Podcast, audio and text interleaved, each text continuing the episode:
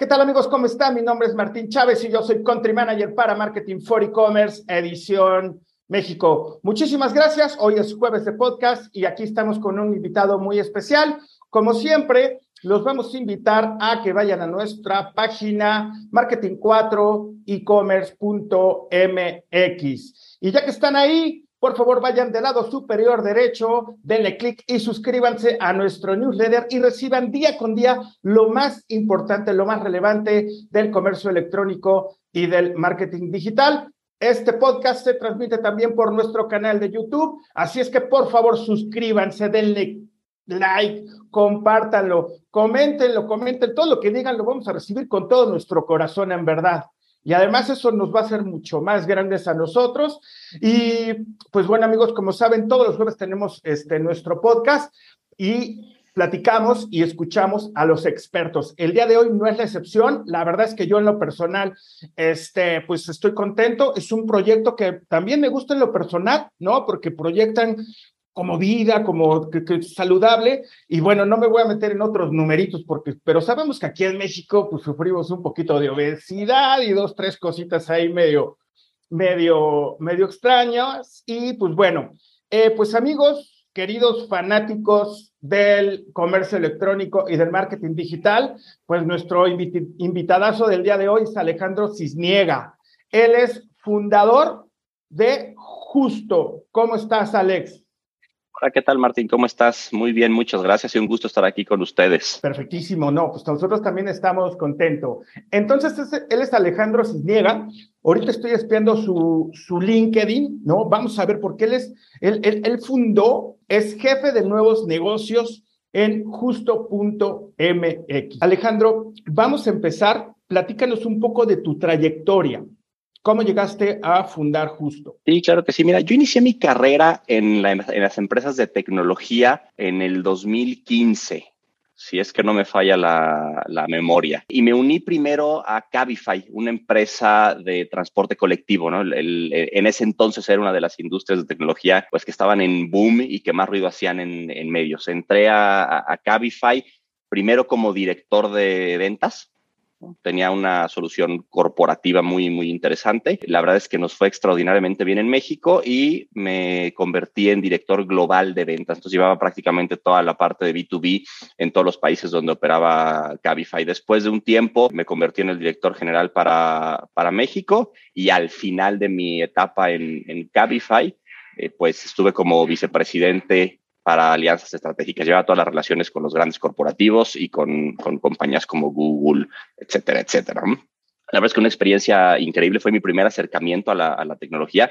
Antes de eso estaba ligado al mundo emprendedor porque soy profesor. Llevo prácticamente ya 15 años dando, dando clases en una eh, universidad privada eh, aquí en, en, México y estaba muy ligado al, al, ambiente emprendedor y digamos que esa es la manera en la que conecté con, con este mundo de las, de las startups. Y la verdad es que justo nace ahí.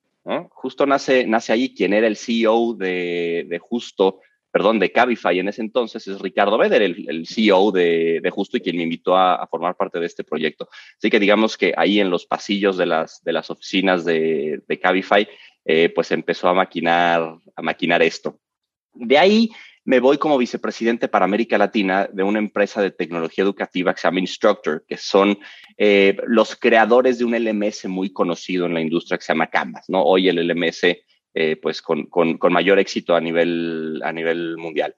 Y para mí era un, un no-brainer, ¿no? Entonces, amo la educación, ¿no? creo que es, es eh, el mayor legado que yo le puedo dejar a este mundo está a través de, de, de, la educación y de las clases y lo que yo lo pueda compartir a, a, a mis alumnos. Así que cuando me invitaron a formar parte de este proyecto, dije sí de manera inmediata. Y pasé un par de años por ahí viajando por América Latina y Estados Unidos, conociendo modelos educativos y viendo cómo la tecnología tenía un impacto directo en, en, la educación de las, de las personas. Llegó, llegó el momento de, abandonar Instructor porque se, se, realizó el lanzamiento de, de, Justo, ¿no? Justo en el que soy pues, eh, un angel investor. Prácticamente mi esposo y yo pusimos todos nuestros ahorros aquí porque creemos en el proyecto y creemos que lo que estamos haciendo con todos los justicieros eh, era, es justo y era, era necesario.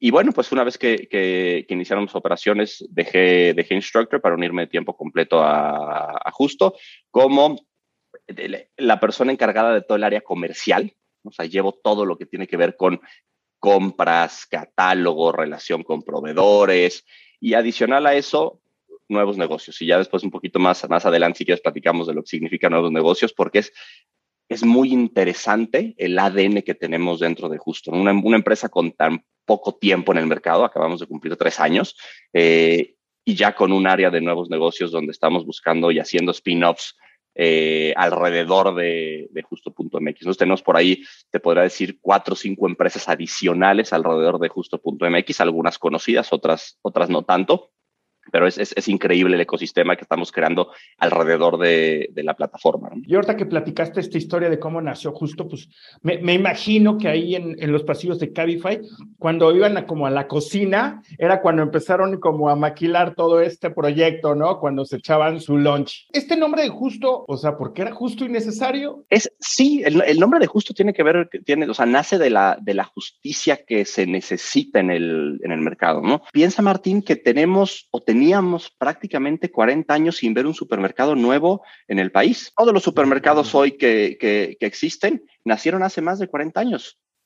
Unos adquirieron a otros, algunos sacaron spin-offs, les cambiaron el nombre, hicieron nuevas versiones, pero la realidad es que ese, ese son exactamente los mismos supermercados desde hace 40 años. Entonces es una industria que no había evolucionado y es una industria que creemos estaba bastante viciada.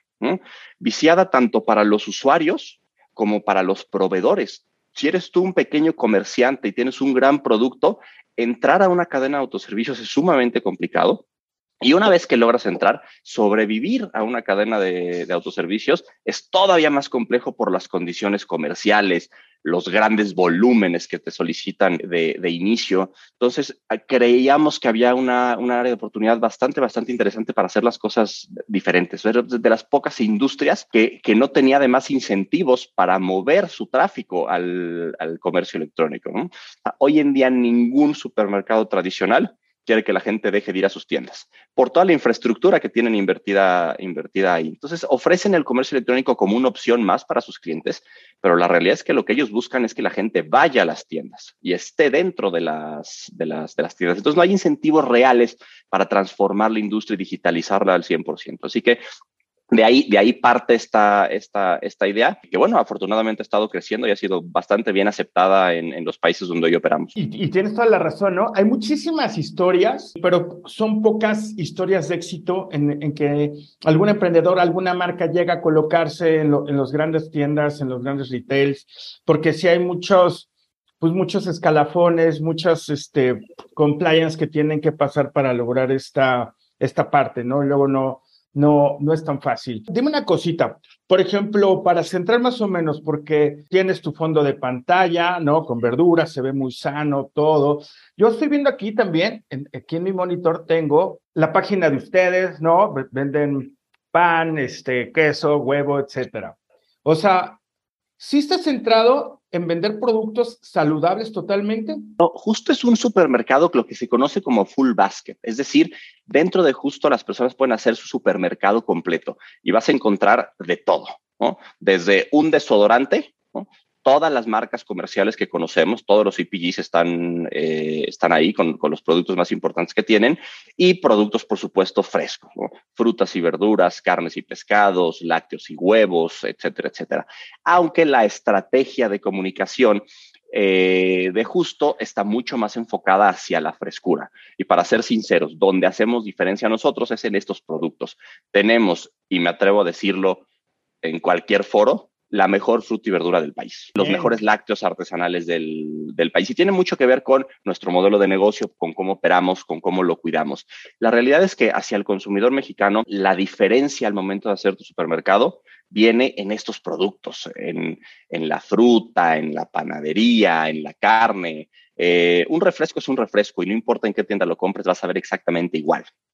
Sin claro. embargo, justo es un supermercado que abarca todas las categorías. Es decir, una persona puede entrar ahí y comprar toda su despensa, higiénicos, detergentes, y bueno, claro, no, la, la, la, joya de la corona que son nuestros precederos. Y, pero ahorita mencionaste lactos este, artesanales, o sea, ustedes sí le dan oportunidades como a las microempresas de que ustedes se vendan sus productos a través de justo. Sí, claro, por supuesto. Tenemos, tenemos sí un proceso de aceptación de productos complejo, ¿no? porque tenemos que cuidar la calidad de los productos por el bienestar de nuestros usuarios. Sin embargo, podemos aceptar a cualquier empresa que quiera vender sus productos y si los productos son bien recibidos y cumplen con la normatividad necesaria, etcétera, etcétera, pueden entrar a justo sin ningún problema. Y esto, esto que acabas de decir, Lactos Artesanales, ¿no? Lactos Artesanales es una marca propia, eh, así se llama Lactos Artesanales. Nosotros hemos desarrollado esa marca justo con nuestros, junto con nuestros proveedores, pero la historia de lácteos artesanales es, es es una de esas historias de éxito de las cuales tenemos muchas, ¿no?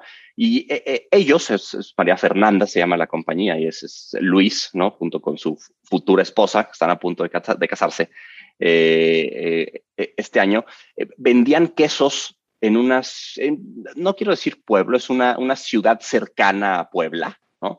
Pero era un, era, un, era un local de quesos y vendían quesos a público en general, ¿no? Y vendían quesos a restaurantes. Y cuando llegó la pandemia, se quedaron sin, sin, sin, clientes y nos estuvieron buscando y buscando y buscando. Un día vinieron a México con su, su camioneta, nos enseñaron su producto.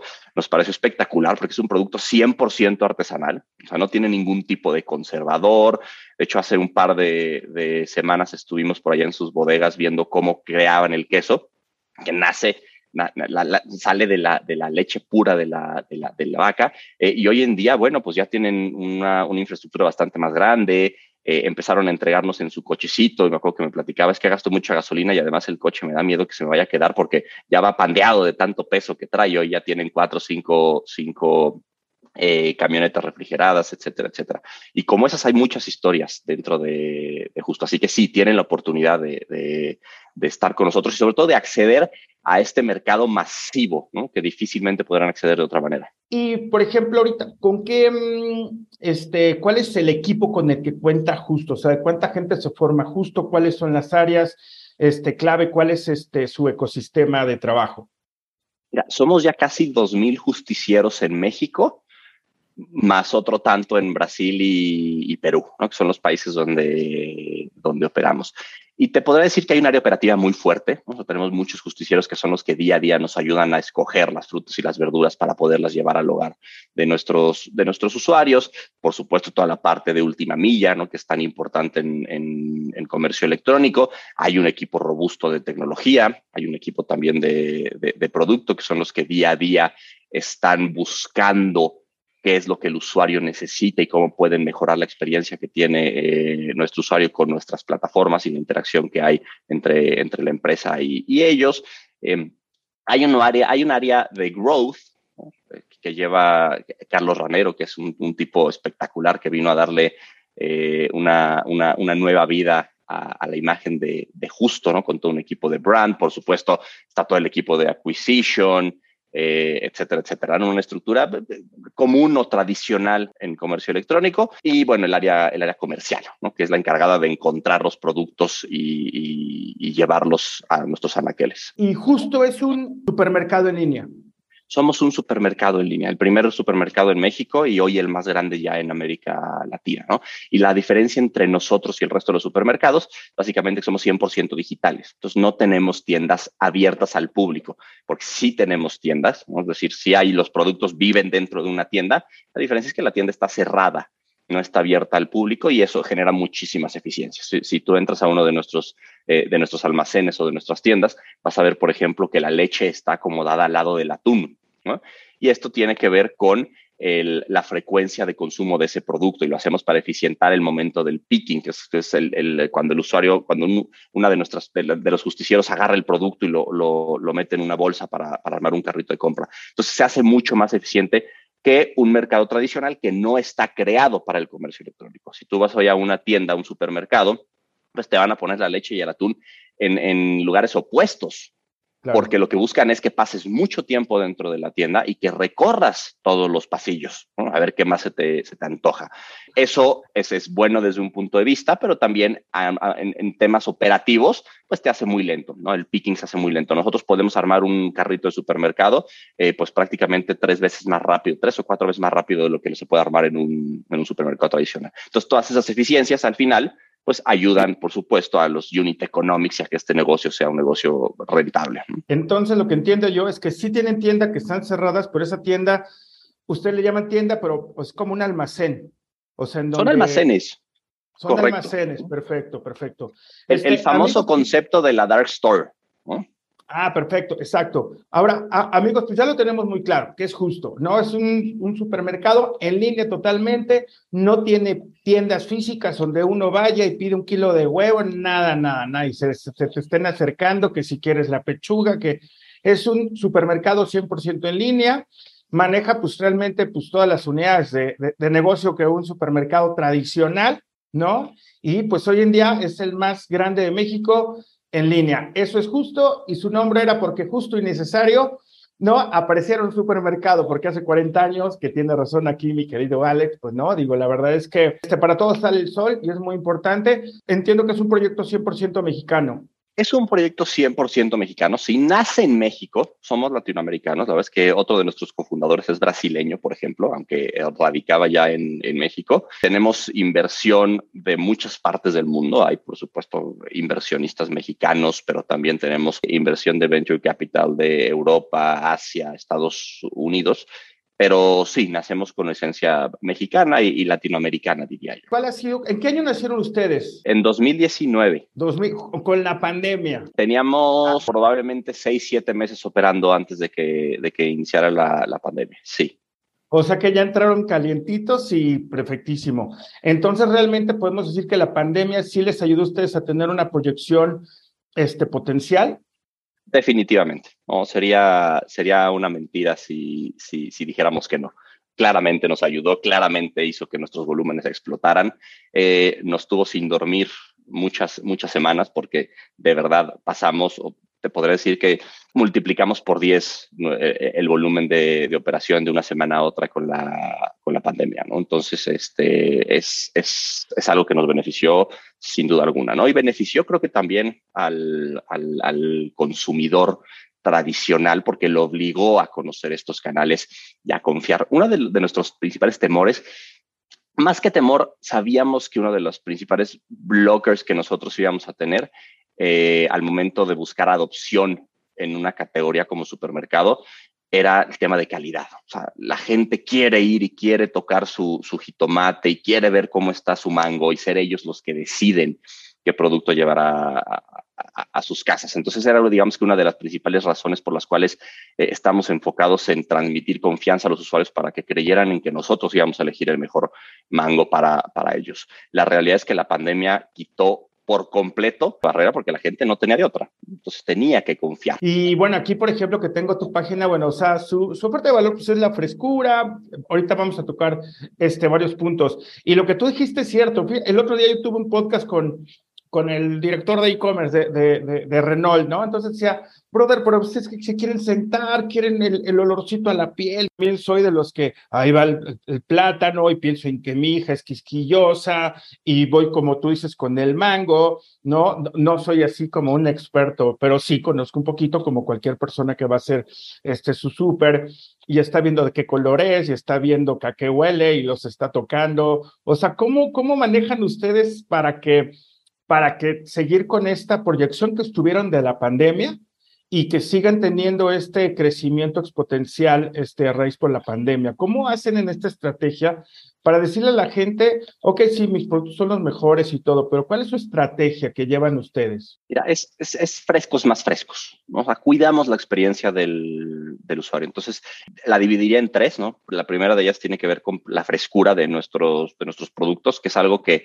aprendimos a hacer rápido en la compañía, ¿no? Diga, e, e, esta es nuestra propuesta de valor desde el día uno. Entonces, llevamos ya tres años eh, invirtiendo mucho tiempo y también recursos en desarrollar a las personas y la infraestructura necesaria para poder manejar los productos. Es muy técnico, es algo muy técnico, son muchos ingenieros en alimentos y, este, agrónomos detrás de, detrás de todo esto y no, no, voy a entrar a detalle porque voy a aburrir a, a, la gente, es apasionante, pero tiene que ver con la temperatura en la que guardas el producto y cómo lo manipulas. Ahí está toda la diferencia para poder llevar un, un, producto, un jitomate de buena calidad o no a las, a las casas. Si tú cuidas la temperatura y cuidas la mezcla de productos, es decir, que los gases de un producto no afecten a otro producto, haces que, que, la calidad se mantenga y, y, dure más. Hoy también puedo garantizar, un producto de justo va a durar por lo menos un 40-50% más de tiempo en la casa de nuestros usuarios.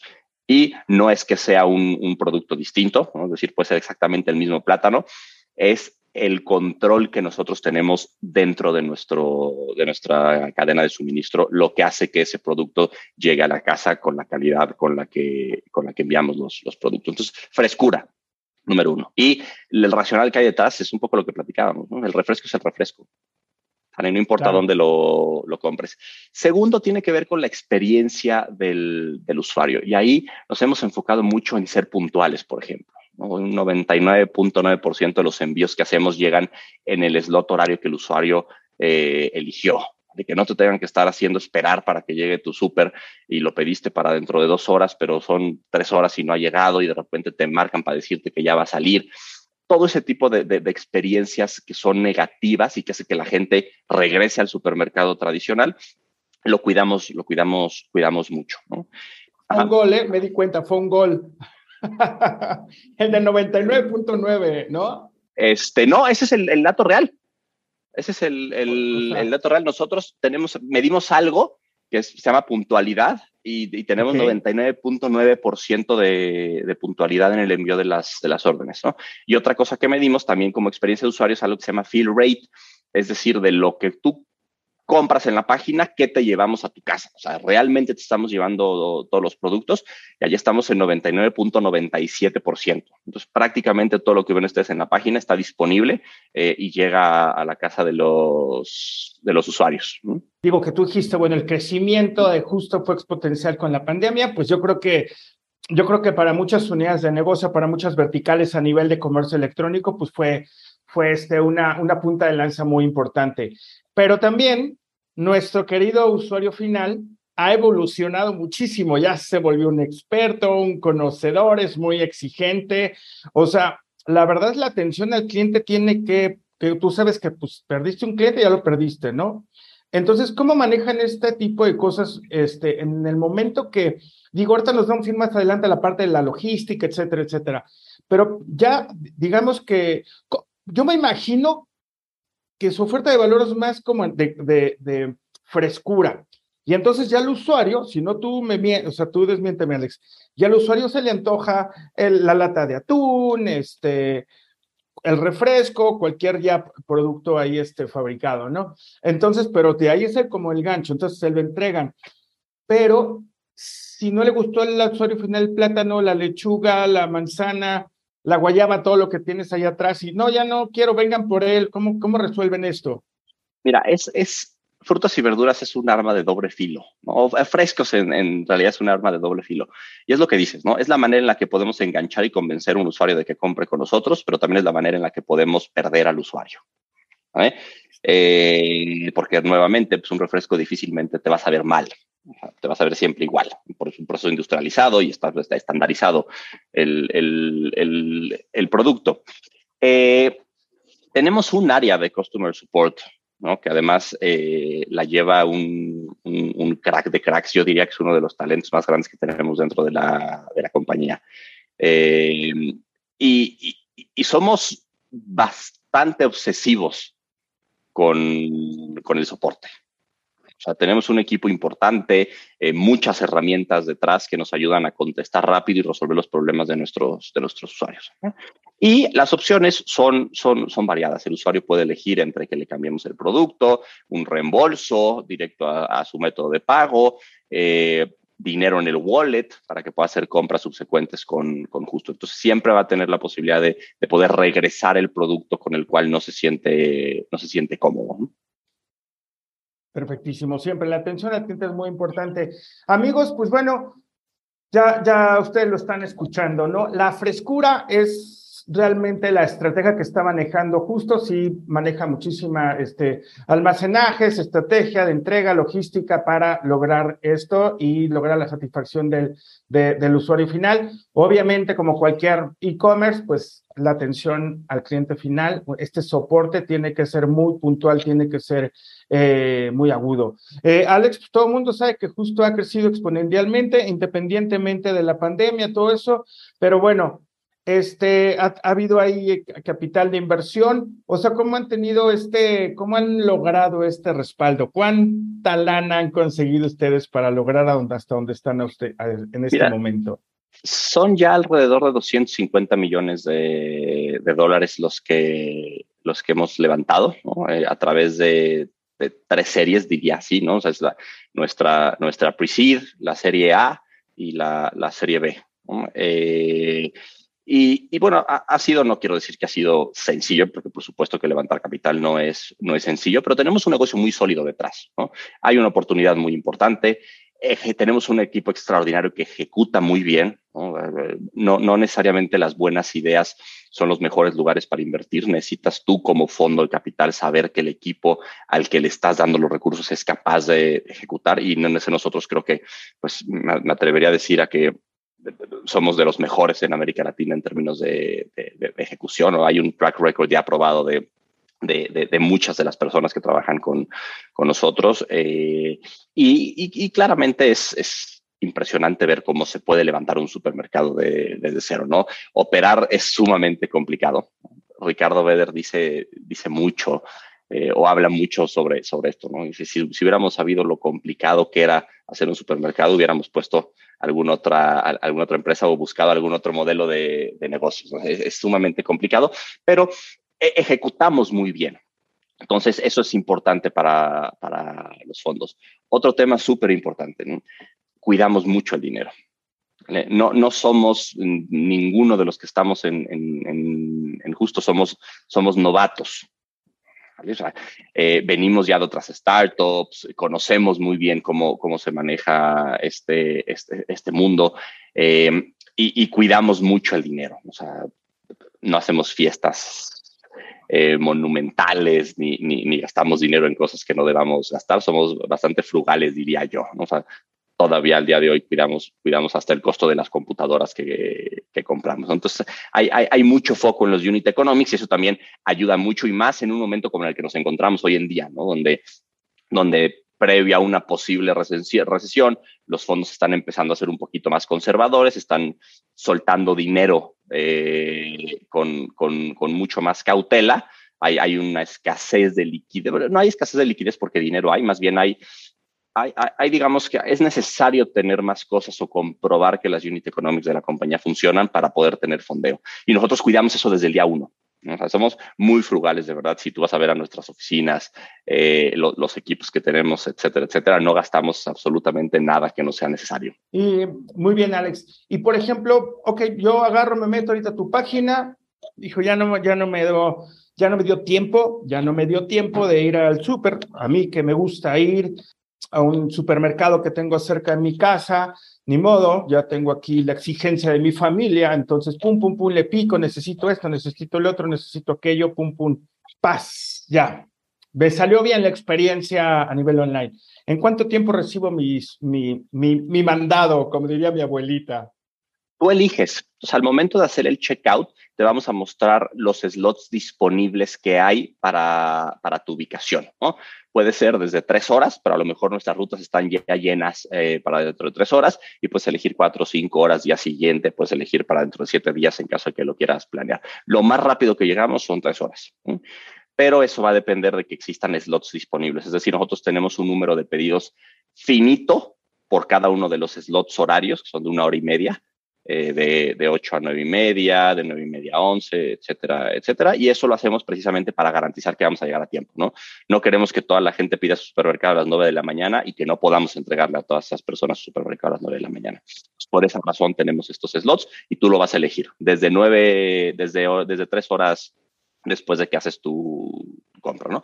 Hay días donde e, es un tema cíclico, ¿no? O sea, eh, domingos en la noche, lunes, eh, son días que están totalmente llenos. Entonces, si tú quieres eh, entrar el lunes a las 10 de la mañana y quieres que te entreguemos en tres horas, probablemente te estaremos entregando ese día por la tarde, porque los slots están llenos, está totalmente a full la, operación. Pero un miércoles, un jueves, seguramente encontrarás espacios disponibles dentro de las siguientes tres, cuatro horas. Eh, porque bueno, ahí como que todo lo, independientemente de lo que vendan los, los, este, los e-commerce, como que el tiempo de entrega es muy importante, ¿no? Y bueno, otra cosita, Alex, este, yo igual estoy en tu página, eh, están las otras, o sea, grandes marcas. Yo, por ejemplo, veo que tienes aquí gratis, tienes como ofertas.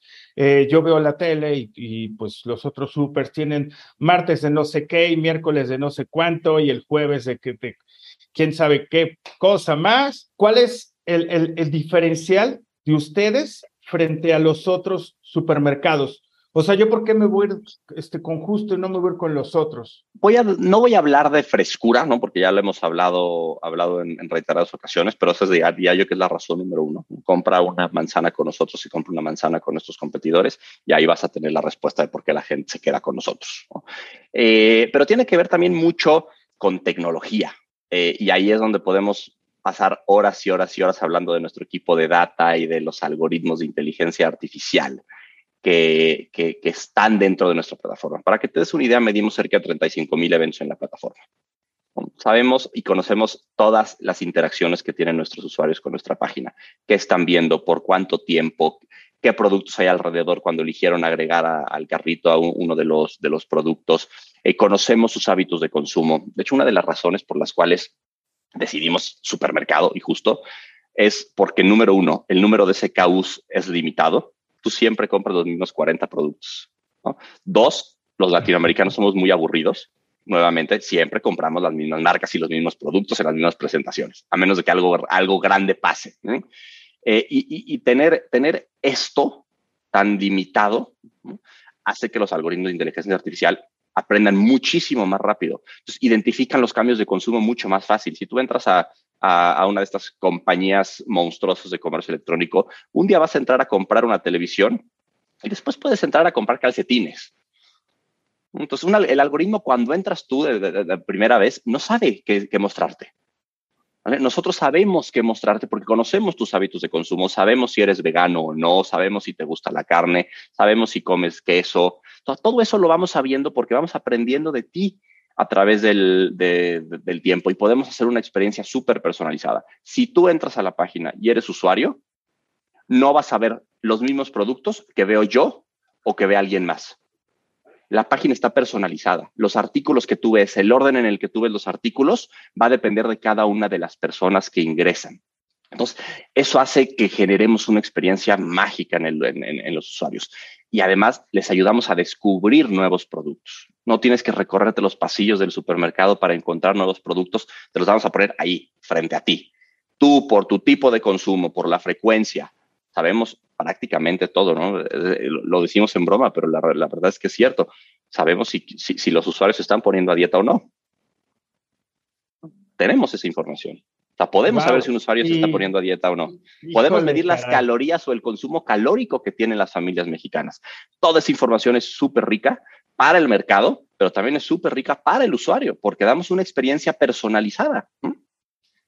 O sea, digamos que, o sea, lo que pasa es que también su estrategia es como anticiparse. Yo así lo entiendo, porque obviamente ya en el momento que yo entro ya saben lo que voy a pedir, entonces ya lo tienen listo, ¿no? Tú puedes hacer tu supermercado con nosotros en no más de 10 minutos, y es mucho, porque cuando entras a la, a la página o en la aplicación, hay una sección, ¿no? Donde que, que se llama lo de siempre.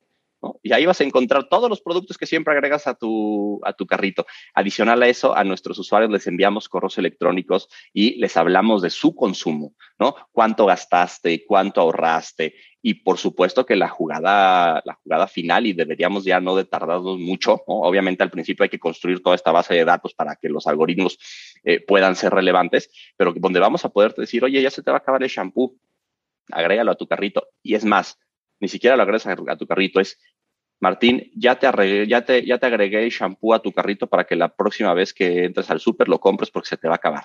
¿Cómo lo sé? Llevo viendo cómo consumes mucho tiempo.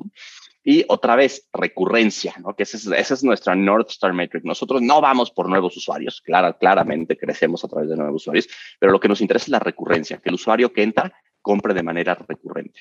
Piensa el número de compras que puedes hacer tú en un marketplace en pandemia donde todo el mundo empezó a comprar seis, siete veces al año. Claro. Máximo. Aquí compras cuatro veces a la semana. Son más de 200 compras al año las que vemos. Entonces te, aprendemos a leer mucho más rápido que, otros, que otros mercados. Y es un supermercado tradicional, no lo va a poder hacer nunca en la vida, porque sabe que vendieron 20 aguacates, pero no sabe a quién le vendieron los 20 aguacates. Y no sabe que ese mismo usuario llegó una semana después y dejó de comprar aguacates y ahora empezó a comprar otro producto. Eso no lo sabe, nosotros sí. Toda esa información ayuda a personalizar la, la, experiencia, ¿no? Y todo, todos los banners, los favoritos de justo, los descuentos, todo lo que mostramos ahí está personalizado. La gente ve productos similares a sus hábitos de consumo y le hacemos descubrir productos que no necesariamente conocía con anterioridad. Exactamente. La verdad es que el e-commerce, es la facilidad que nos da, ¿no? Que, nos da muchísima información, ¿no? Y pues bueno, amigos, ya lo están escuchando ustedes. La estrategia justo es la frescura y el manejo de su tecnología. ¿Cómo? A través de leyendo todos los KPIs, el comportamiento. ¿Cómo le hacemos? Sí, la verdad es que sí, sí tienes razón, Alex. Somos medio, yo, yo me sumo a eso, que somos medio monótonos en comprar como siempre lo mismo y todo. Como, como dices, los latinoamericanos somos este pues muy constantes en lo que, en lo que, en lo que hacemos, ¿no?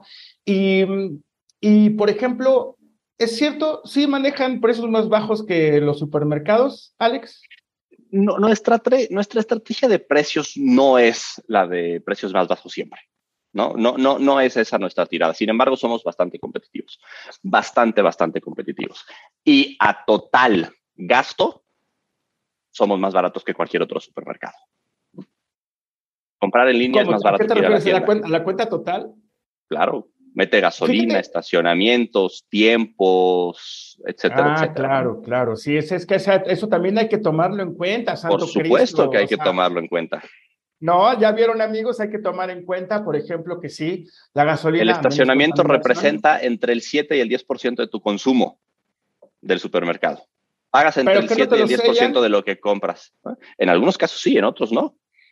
No, bueno, claro, si tú vas a un centro comercial, bueno, a un súper que está dentro de un centro comercial, no te sellan el ticket y tienes que pagar tus horas, ¿no? Lo sé porque yo tengo cerca una plaza.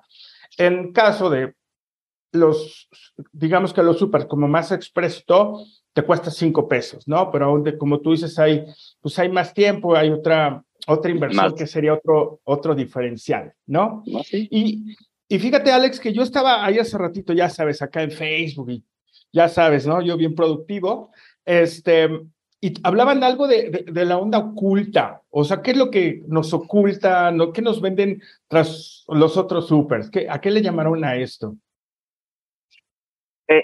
Mira, eh, eh, es, no, no, quiero hablar mucho sobre este tema porque es el, el, digamos que la punta de lanza de una campaña que se viene en, las, próximas, en las próximas semanas, ¿no? Pero bueno, tú, tú, tú, tú, que conoces de, de, de, marketing, eh, estamos lo que se conoce en, el argot como calentando el mercado. y tiene que ver con la estrategia. Estamos terminando julio, inicia agosto, ¿no? La industria en general habla mucho sobre eh, el famoso Julio Regalado, ¿no? Se convirtió en toda una institución donde todas las marcas salen a dar sus mejores promociones en, finales de junio, julio, principios de, agosto. Y nuevamente, ¿no? somos, somos, somos los niños rebeldes de la, de la industria, así que dejamos que, que, fluya Julio, Julio, Julio Regalado y todas Estas, lo que pasa es que promociones. No, claro, perdón, termino. Y ahora, y ahora que, pues que regresa, digamos, que esta, que esta gran campaña de la industria eh, termina, pues nos toca a nosotros hablar de lo, de lo nuestro. Eh, amigos, pues si ustedes lo están escuchando, yo creo que aquí lo más lo importante es que se abre una alternativa más, ¿no? Para que uno haga su supermercado, ¿no? Ya cada quien el gusto depende, ¿no? Pero realmente los números, ¿no? El éxito que está teniendo justo, pues bueno, está como este, validando todo, todo, todo el, el valor agregado que, está, que están ofreciendo, ¿no? Y ¿cómo, cuál es su proceso logístico desde un de principio a fin, o sea, como platícame un poquito como desde, desde la plataforma, que por ejemplo, tienen las opciones. ¿Cómo es toda esta, toda esta logística? ¿Cómo es ese proceso, Alex? Mira, todo inicia con la selección de los productos, ¿no? Por supuesto, hacemos una selección de productos con base en la data que tenemos, entonces no tenemos los 22 mil SKUs que puede llegar a tener un supermercado, manejamos alrededor de 5 mil a 7 mil SKUs. Ese proceso de selección es donde empieza nuestra, nuestra operación. ¿Qué productos tenemos que tener y en qué cantidades en cada una de las bodegas? Hay mucho de hypermarket aquí, o sea, una bodega en Santa Fe no se ve igual que una en la colonia del Valle tiene artículos distintos, se acomodan de manera distinta, los volúmenes son diferentes. Incluso hay ese caos que no existen en una y existen en, otra. Después, famoso supply chain y la, la, planeación de demanda. ¿Cuánto tengo que comprar y cuándo tengo que comprarlo para tenerlo siempre disponible en, nuestras bodegas sin tener exceso de inventario?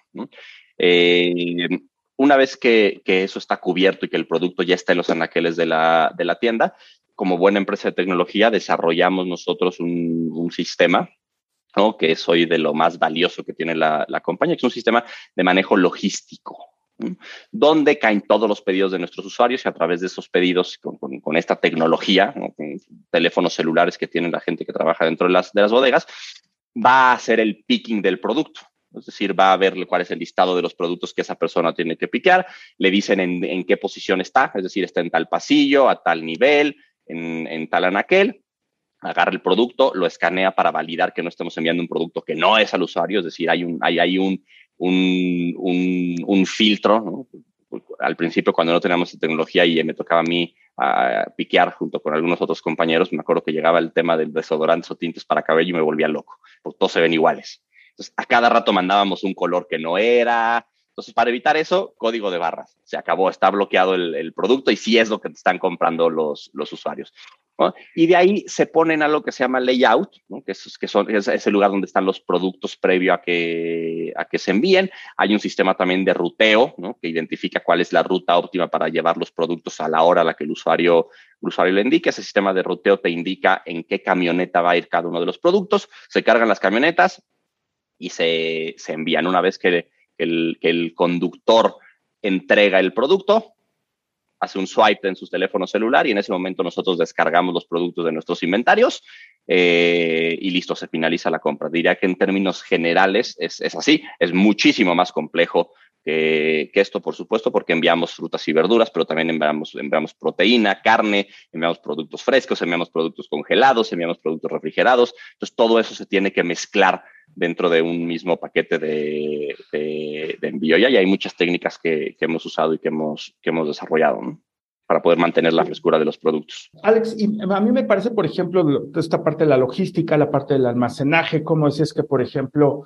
pues hay muchísimos especialistas, muchos expertos, ¿no? Químico en, en alimentos y todo, pero, y, que obviamente, pues que tengan en stock, que tengan en inventario todos los SKUs y que no haya como ¿no? En, el caso de las verduras, o sea, ya cuando ven qué hacen, que dicen, bueno, esto ya no sé, ya no llegó, o sea, como qué porcentaje es lo que ya no sale, ¿es recurrente o no es recurrente? O sea, o es muy exacto, ¿qué es lo que hacen con esos alimentos perecederos que definitivamente ya no alcanzaron sus, sus niveles de calidad?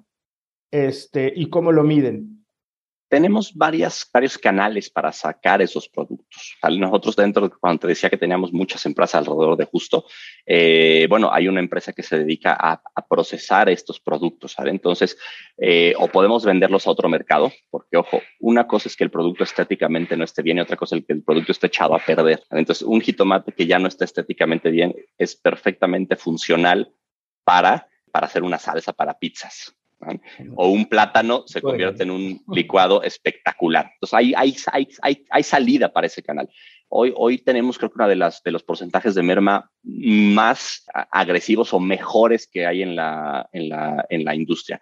Y el resto se va a banco de alimentos. O sea, antes de que esté echado a perder, hay algo de merma y lo que se echa a perder lamentablemente se, se, se, se tiene que desechar porque no es apto para consumo humano.